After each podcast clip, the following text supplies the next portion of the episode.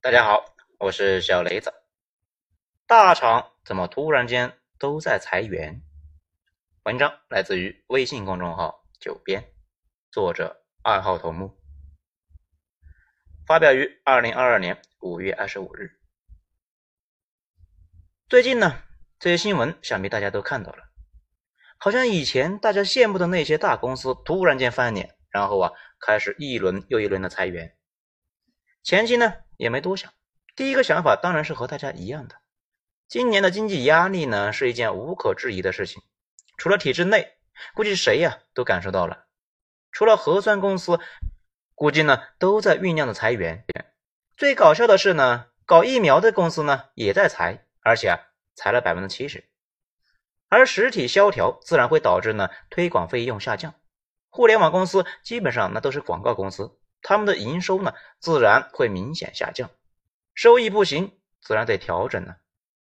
这另一个原因呢，咱们在之前年轻人为什么那么焦虑，这里面有讲到过，各个公司啊都在腾笼换鸟，也就是呢用性价比更高的年轻人，把年纪大的效率低的老人给换出来，短期内效率会下降，但是啊长期活力那会增长，这个事看着很暗黑呀，大家都在市场上狂飙。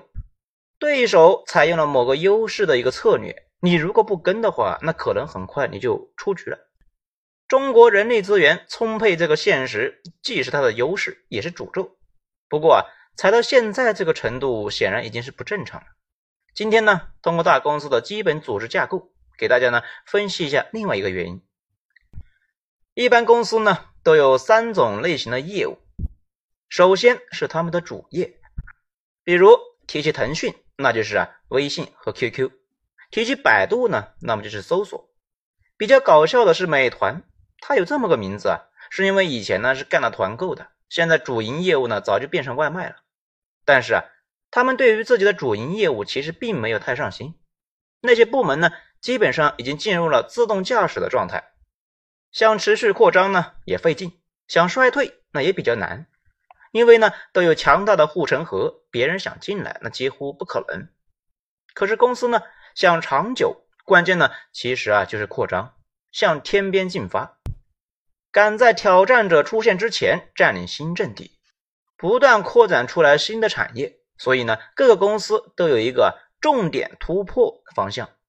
最成功的应该是腾讯，它的主营业务呢早就变成了游戏。阿里呢，现在一个主要的分支是他们的云计算。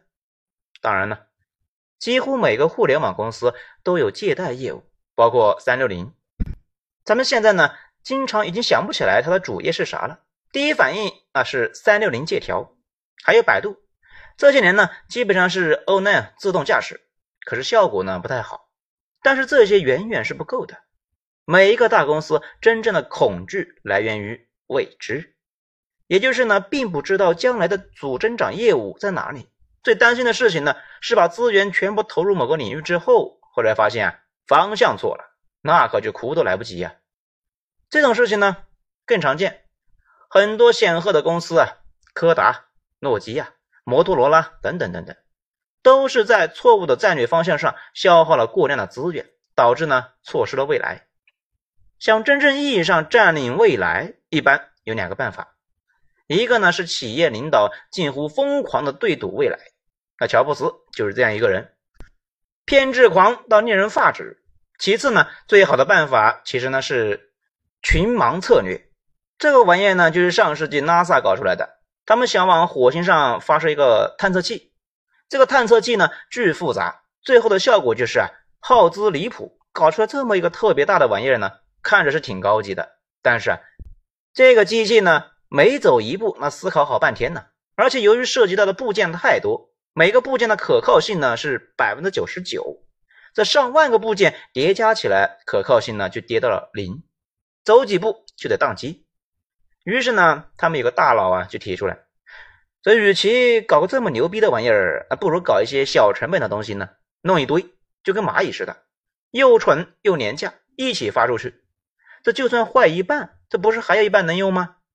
每一个小蠢货都功能单一，各自呢突破突围，谁搞定呢？这个事情那就算谁的。后来 NASA 自己啊没搞这个小机器人发往火星，因为冷战结束之后，太过耗钱的太空计划呢，基本上都被叫停了。但是这种思想慢慢渗透到了社会的各个角落，比如现在的马斯克，那就是在玩这个呀，疯狂的向天上发射卫星，以量来取胜。那些卫星呢，都特别小，而且啊，服役的时间也比较短。好处呢是特别便宜，就算掉下来那也不心疼。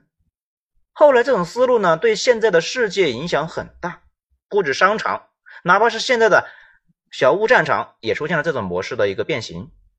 现在的乌军呢，经过美军这几年的训练啊，也把大兵团拆分成一个一个的小团体，每个团队呢都是一个完整的作战单元，有对付坦克和装甲的反坦克手，有狙击有价值单位的狙击手，还有负责火力压制的机枪手。每个团队的作战目标呢，都不是上层给下达的，而是根据自己的实际情况做出的调整。如果需要总部支援，那就打电话呢，呼叫炮火。总部啊，再根据优先级给予支持。也就是说呢，决策链反过来了。以前是参谋部制定的作战计划，下发到基层，各个基层单位呢去实施。现在呢，是上层通过下边的进展来做决策，下边呢甚至不需要向上面反馈就可以操作。这个呢，倒是应了任正非的那句话，让听得到炮火的人做决策。本质呢，也是自下而上的一个决策系统。至于打仗打得咋样呢？咱们这段时间也没有关注。显然，漂亮国呢就跟西班牙内战似的，在小屋测试新的战术。他们之前呢也在阿富汗搞过，不过那边呢可没有几十万人级别的一个混战，测试不出来的效果。现在呢，大公司都是采用这种模式。既然不知道未来的盈利点和增长点在哪里，那干脆啊，就搞一点小蠢货去挨个的试，各自突围。公司决策层呢，再通过他们试出来的结果啊，进一步做资源调整。具体的操作方法呢，就从原来啊有过成功经验的项目组呢，是抽调骨干，让这些骨干再招几个人，成立一个小项目组，先搞一个产品的原型出来，也就是呢比较粗糙的原始版本。去市场里面测试效果怎么样啊？如果效果好呢，就追加投入；如果持续没效果，就砍掉这个分支，人员并入主线，重新分配。这个方面最成功的呢，应该就是头条系的抖音团队。这个团队啊，最早呢也只有八个人，通过一轮又一轮的迭代，加上不断的追加投入，这硬是搞成了现象级的产品，而且啊。那也是中国极少数几样呢能够推广到全世界的重磅级的产品。事实上呢，当时头条系那是搞了好几个这种视频类的项目组，各自独立的突围，谁突围呢都算。不断竞争演化之后啊，只剩下了抖音。现在的苹果呢，其实也是这么玩的。一方面，苹果内部的经常有好几个团队啊，各自不同的方向来搞一个项目；另外一方面，苹果大量购买美国市场上的小公司的专利，然后啊应用到自己的产品上。讲到这里呢，大家应该就明白了。现在呢，各个大厂都是积累了大量的这种项目组，甚至呢，大部分公司的主营业务的人已经很少了，绝大部分的资源都用在了四处突围的上面。以前经济好的时候，绝大部分的项目呢一直不出效益啊，甚至呢已经走入了死胡同。这种情况之下，按理说应该是要被砍掉的，但是呢，基层领导往往会向上管理啊，做好 PPT，让上面呢觉得这个项目啊还有救啊，要不再看一看。叠加经济情况好的时候呢，上面对不盈利的事情那也比较看得开，觉得呢继续做那也没啥，但万一呀将来火了呢？但是到了今年，叠加疫情和经济下滑，各个公司啊都开始过冬。于是，一轮又一轮的审计所有的项目，把钱压了再压，最后呢，没啥前景的项目啊，全都被干掉了。以前干掉的时候，往往是把人员并入主线，但是今年实在是没地方安排，干脆辞职了。更关键的是，以往裁员呢，大家都是有负担的，因为裁员这个事啊，传到社会上，可能就会导致舆论上的巨大压力。所以呢，公司啊，往往能够不裁，那就不裁。到了今年，那就不一样了，大家都在裁，社会上也就不会再有把裁员这个事当成新闻，各公司呢就开始放心大胆的裁，这也是为什么大家这段时间，那想必也看到了，裁了一轮又一轮，经常是呢整个部门砍的呀，只剩下几个领导和 HR。可能呢有小伙伴不知道，一个产品主要在研发阶段需要大量的人，一旦进入了运维阶段呢，用不了几个人的。如果一旦准备收缩，裁员空间极大。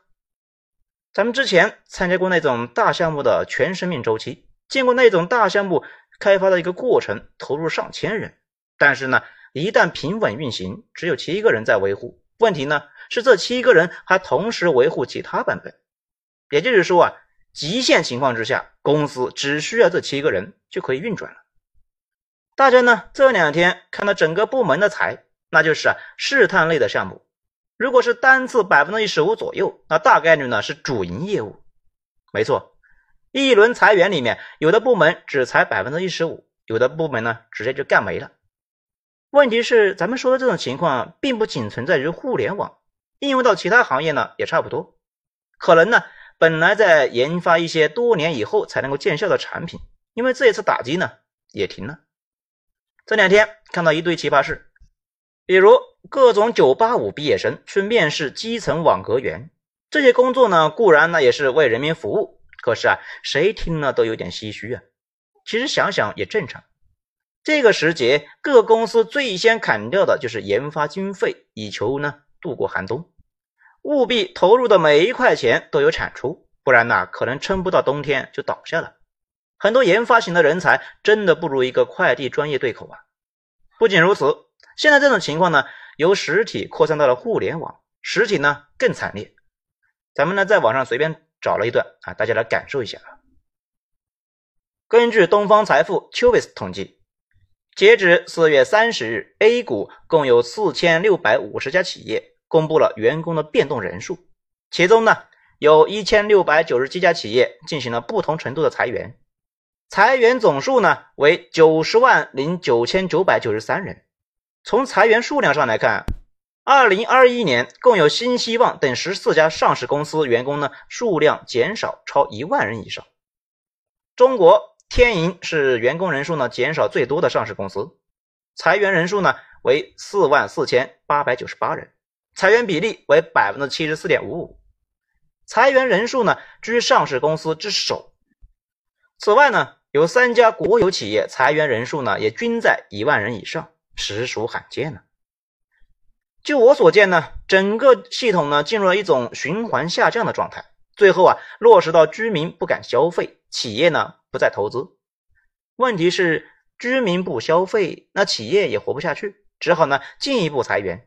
这种环境下，谁都不敢追加投资，可大家的工作就是投资出来的。如果信心恢复不了，大家呢也不愿意投资，工作岗位可能进一步的收缩下去。